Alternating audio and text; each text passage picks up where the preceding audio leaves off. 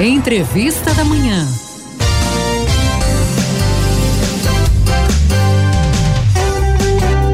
Eita, agora vamos falar sobre o calo de muitas mães. A lista do material escolar do seu filho. Pernas pra que te quero, hein? Isso é na hora das compras do material escolar. Mas a palavra, a palavra de ordem sabe qual é? Pesquisa para economizar. Tem muitos consumidores sentindo na pele os preços. Uma pesquisa rápida, feita de um simples apontador, e encontramos uma diferença de 300, 300%, veja só. E na linha a gente chamou ele para conversar com a gente, né? Quem entende do assunto, superintendente do Procon de Jaboatão, o advogado doutor José Rangel. Muito bom dia, doutor. Seja muito bem-vindo ao nosso Manhã 105. Dia, bom dia, Leão. Para mim é uma satisfação enorme. Sempre que sou convidado, eu fico muito feliz, porque a gente termina, de alguma forma, é, transmitindo um pouco de orientação para todas as mães, para todos os consumidores. Estou à sua disposição. Obrigada, doutor, primeiramente. E eu gostaria de saber do senhor. Quais os itens mais absurdos que o senhor já viu uma escola cobrar na lista de material escolar? Na verdade, é, era é, uma escola teve a, a, a, loucura de cobrar duas caixas com 50 canetas esferográficas cada uma.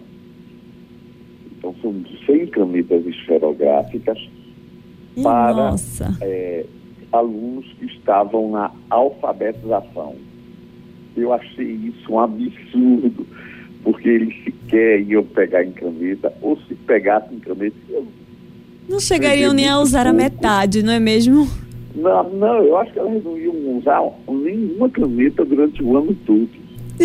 Então, é, é, é, a época eu era do PROCON do Estado, eu passei oito anos como coordenador geral do PROCON do Estado, e a gente chamou a, a, a, o colégio e, e, fizemos uma orientação, ele teve que rever essa lista e a gente também encontrou outros itens absurdos, então a gente meio que forçou o colégio a mudar completamente a lista de material escolar que, ela, que o colégio apresentou. E doutor, as escolas, elas podem exigir a marca de produtos ou indicar até mesmo lojas específicas para a compra do material escolar? Que ela pode exigir? Se ela, claro, se é um livro didático, por exemplo, é claro que ele vai, ela vai exigir que seja um determinado é, autor, de um determinado autor, e aquele autor tem, é, vamos dizer, um, um, contrato com uma determinada editora. Então, ela, ele pode sim, nesse caso, dizer, olha, é, autor, é, matemática, um exemplo, um livro de matemática do autor X é? e da editora Y. Então, é claro que, é, nesse caso, sim. O que, que ela não pode fazer? É, existe material como régua, compasso, apontador, lápis, caneta. Não, e aí realmente não, não tem como você pedir, como você pedir porque ele tem que comprar o que está mais em conta, o que cabe no seu orçamento, a melhor oferta. Então é muito importante que ele busque, eh, eh o, o, consumidor busque exatamente eh, a melhor opção para ele, para que ele não se torne uma pessoa super endividada. É, é, é muito simples. A gente está num momento em que eh, a renda da família brasileira caiu e caiu muito em razão da pandemia.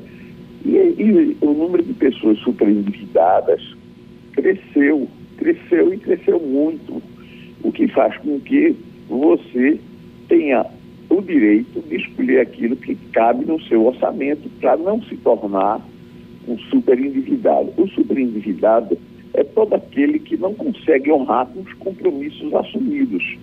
Então, é, é, endividado todos nós somos, ou seja, sempre teremos dívidas a pagar, mas o superendividado é aquele que não consegue pagar todas as, as contas. É, eu, no mês de julho, se eu não estou equivocado, A Fundação Procon de São Paulo fez uma pesquisa e descobriu que de cada é, 100, é, de cada 100 pessoas, 60 pessoas no Brasil deixaram de pagar uma conta naquele mês. Então, a, é, é a, a quantidade de superendividado é muito grande. Então, para evitar essa situação, ou, ou para não piorar essa situação, é que se permite que o, o pai de aluno é, ele escolha um material escolar dentro daquilo que, desde que não prejudique, né? É, que caiba ali no seu orçamento colégio, também, né? É, que não prejudique o que o colégio está tá efetivamente querendo. Né? A, a, a, questão da didática, do ensino propriamente dito. Sim, a, a gente sabe também que tem uma realidade que o pessoal trabalha, né? Os pais e, os, e as mães estão trabalhando e não tem tempo para fazer essa pesquisa. Então, algumas escolas, pensando na comorbidade dos pais, né, elas cobram uma taxa de aquisição de todos os materiais, né, que estão ali na lista da própria escola. Isso pode? Pode. Pode, mas é, é muito importante que se diga que a escola não pode apenas oferecer essa condição. Ou seja, a escola ela pode botar isso como uma alternativa para como um facilitador é? É, da, da, na compra do, do, do, material escolar dos seus filhos. Mas ela também tem que entregar aos pais que não podem pagar essa taxa é, o, a lista de material escolar para que ele possa fazer a pesquisa e fazer a opção pelo mais barato. Claro que tem muita gente que tem uma situação melhor e que termina fazendo, nem, nem quer pegar a lista. Aliás, nem vai, tem gente até que nem lê a lista. É, e essas pessoas simplesmente fazem opção do, da taxa e já pagam.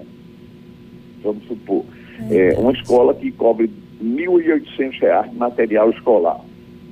Dando um exemplo que eu conheço, uma que, que, que cobrou recentemente uma, uma, fez uma lista de R$ 1.800. É, 1.800 e alguma coisa. E, e, aí, pronto, teve pai de aluno que nem quis saber. Pegou, claro, está aqui, R$ 1.800, já entregou e pagou. Ela não sabe nem o que vinha na lista, a pessoa não sabia nem o que vinha na lista. Eu vi essa situação.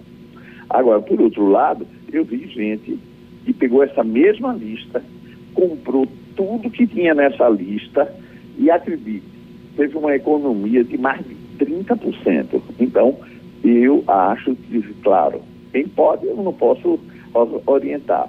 Mas pra, uh, eu acho que se você fizer uma pesquisa, se você andar nas casas eh, onde vende materiais escolares, eu tenho certeza que você vai fazer uma economia substancial. Muito grande. E se souber pesquisar ainda mais, não é mesmo, doutor? Ainda mais, principalmente nesse momento principalmente nesse momento. E tem muita gente vendendo pela internet. Tem que ter cuidado, claro, com golpes que estão sendo aplicados na internet. Então você tem que ler os comentários, verificar se a loja é de boa procedência, se você não está fazendo a opção por um link que está lhe levando para uma loja, e sim já botar o endereço da própria loja. Tem muita gente vendendo material escolar pela internet mais barato. Mas faça isso, desde que faça com segurança. E outro calo também nos pais é em relação ao fardamento. Tem escola cobrando quase 70 reais por uma camisa. Aí eu pergunto ao senhor, doutor Jorge, a escola ela pode exigir que a compra do fardamento ela seja feita em um único estabelecimento? Não, veja, é, essa história de, do fardamento é muito polêmica. Por quê?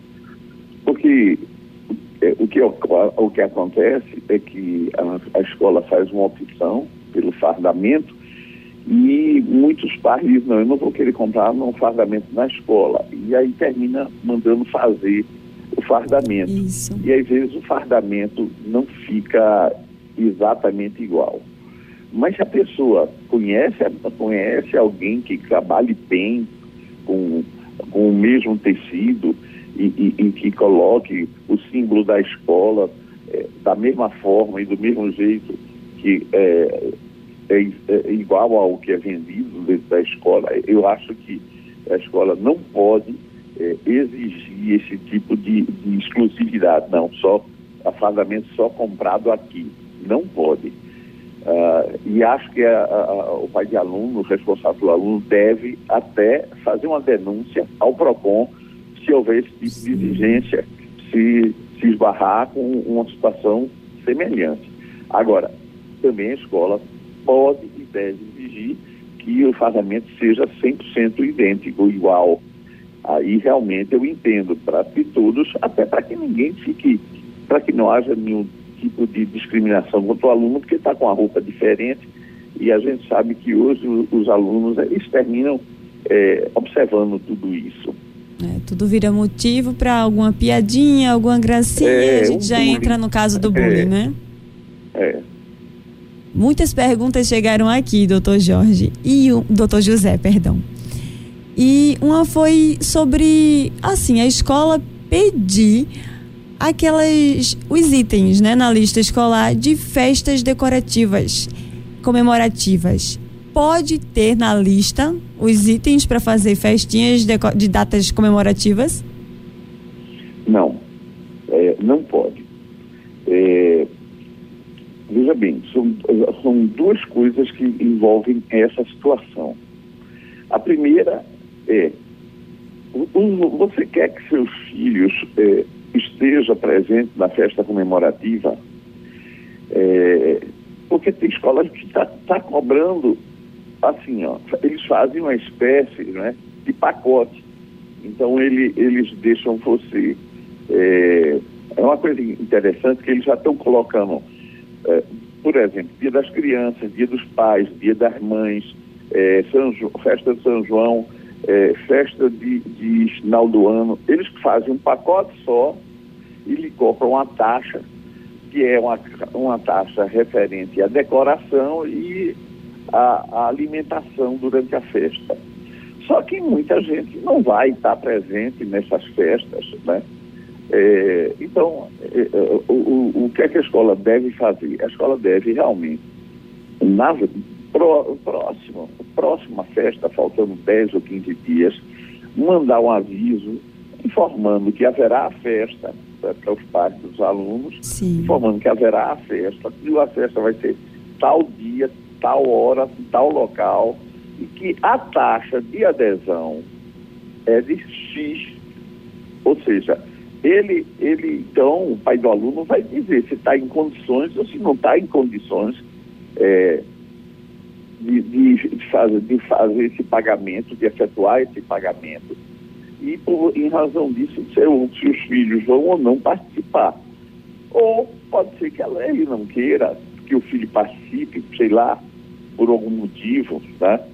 Então, eu acho assim, é importante até que, que os alunos participem, é, é mais um motivo de integração, de, de para que o filho socialize.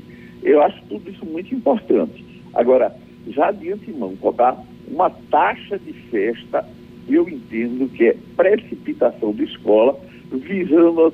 Aí você vai ouvir o, o, o vai ouvir o, o argumento da escola. Não, mas é porque senão, chega na hora, muitos deixam de de pagar a taxa, é melhor então cobrar logo. Não é não, minha gente, não é não. Porque, como eu disse, o, o brasileiro está super endividado, tá, vai, vai, começar o ano aí, tem que fazer, é, pagar IPVU, é, IPTU, tem as taxas pagar, de começo do ano sempre, né? É, e vai pagar mil coisas, né? E ainda vai ter, ainda vai ter uma situação assim que não é muito fácil, em razão Verdade. de em razão de, de, de, tudo que já veio, eu já vim gastando pelas eh, festas de final de ano. Então, juntar tudo para fazer um pacote vai deixar ele numa situação ainda mais, mais complicada, é, né? de mais endividamento, super endividamento. Então, eu acho que nesse caso a escola não deve fazer, deve dar a opção aos pais de alunos para que eles façam é, se pode ou se não pode, né? O filho na, daqui a 15 dias vai ou não participar desse evento. Doutor José Rangel, nosso tempo está acabando, estouramos aqui, por sinal, mas eu queria que o senhor desse suas considerações finais e deixasse algum site ou contato para a gente ter mais informações sobre o que pode e o que não pode estar na lista escolar. Bom, é muito importante que o pai de aluno sempre faça pesquisa. Procurar saber o que é de fato o material do uso escolar, o material da escola e o material que é de, de uso pessoal. O de uso pessoal é aquele que é inerente ao próprio aluno, não é? é como lápis, caneta, caderno, é, é, é livro. Uh, então, esse daí sim é a obrigação do pai do aluno. Mas tem, tem um material que é de uso, que é de uso coletivo. E esse uso coletivo é obrigação da escola. É aquele material que já foi calculado quando da apresentação da eh, anuidade do ano 2022. E ali vai estar todo o material de higiene, de limpeza, é, a conservação da escola, pagamento dos professores, dos funcionários, a manutenção da escola e também todo esse material de uso coletivo. Tá? Então, como toner, é, é, é, de uso coletivo. Então, é, é, você ter certeza de que, como o nome está dizendo, material de uso individual é o material do aluno, que pertence ao aluno. E o material de uso coletivo é aquele que já foi calculado na mensalidade escolar.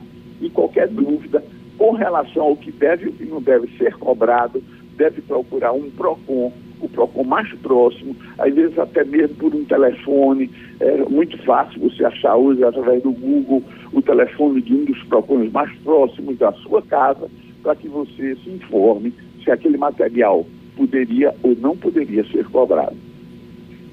E a gente agradece a, su, a sua entrevista, doutor. Esperamos o senhor numa próxima. Muito obrigada.